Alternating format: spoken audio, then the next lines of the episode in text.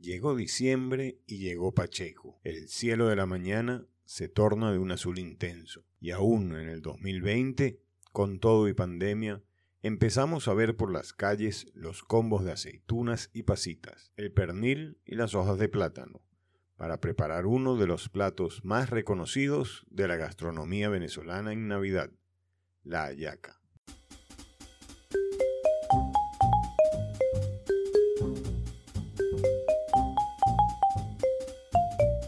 El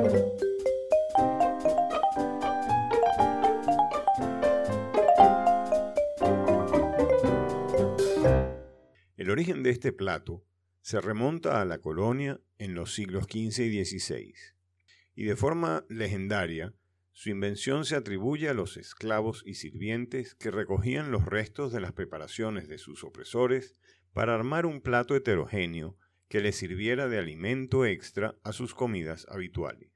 También se cree que este plato típico provino de los esfuerzos que tomaron los españoles por agregar sabores y rellenos europeos para mejorar el tamal de Centroamérica. Debido a esa fusión, hay quienes dicen que por este motivo el nombre ayaca proviene de la fusión de las palabras allá y acá, en referencia a los componentes europeos del guiso y los componentes locales como la masa de maíz y la hoja de plátano. Pero, ¿por qué solo en Navidad?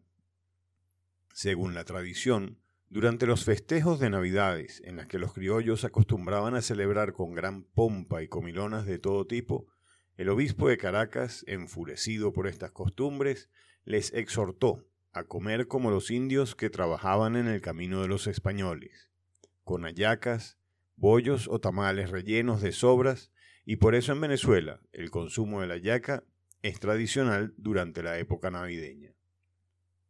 La hallaca venezolana es diferente de acuerdo a la región, ya que cada familia venezolana le pone su punto al gusto para hacer del plato navideño un punto de honor en su mesa de Navidad. La caraqueña es la más común y con los ingredientes más convencionales, como son el pollo, la gallina, la carne de res y el cochino. Su sabor es un poco dulce y se consume también en los estados Miranda, Aragua, Carabobo y Vargas se le agregan encurtidos en vinagre finamente triturados, que le dan color e intensidad en el sabor. En los estados Mérida, Trujillo y Táchira encontramos la yacandina, que se elabora comenzando con un guiso crudo, haciendo que el tiempo de cocción sea de hasta cuatro horas, encontrando como ingrediente adicional los garbanzos. Mucho más sencilla en cuanto a los adornos y aderezos está en Apure, Barinas, Guárico y Cojedes la hallaca llanera, que combina carnes de todo tipo con ingredientes como arvejas, la zanahoria y como toque especial el tocino y la salsa inglesa para darle un gusto particular. La hallaca oriental se reconoce por sus ruedas de papa y de huevos sancochados que se utilizan como adorno. Además que su guiso rompe con lo tradicional ya que en lugar de prepararse con gallina, pollo, carne de res y cochino, que también las hacen, se prepara con chucho, raya o cazón, muy típica en los estados Anzuategui, Sucre, Monagas y Bolívar. En la región del sur del lago de Maracaibo encontramos la hallaca zuliana, donde la masa no se prepara con la tradicional harina de maíz, sino con plátano rallado y aceite. Su relleno es el tradicional, pero puede tener variaciones en cuanto a ingredientes. El color es más oscuro y un tanto morado, con un sabor más bien amargo. No puedo dejar de mencionar la ayaca checa, por ponerle un nombre, que es la que hacían en mi casa. El guiso era solamente con carne de res, aceitunas negras sin huesito, alcaparras, pimentón y cebolla en julianas, dos ciruelas pasas que le daban un gran dulzor, y una o dos almendras peladas.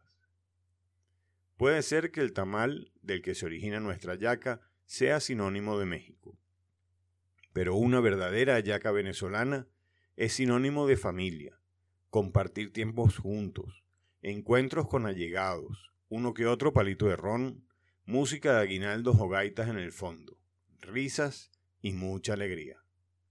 El intercambio de ayacas entre distintas familias forma parte de la tradición navideña venezolana, transformándose en un gesto de amistad, cordialidad y gentileza entre dos familias, tanto para aquella que comparte sus hallacas como para la que gustosamente acepta probar una hallaca de personas relacionadas por la amistad el parentesco. Pero siempre prevalecerá el dicho popular, la mejor hallaca es la que hace mi mamá.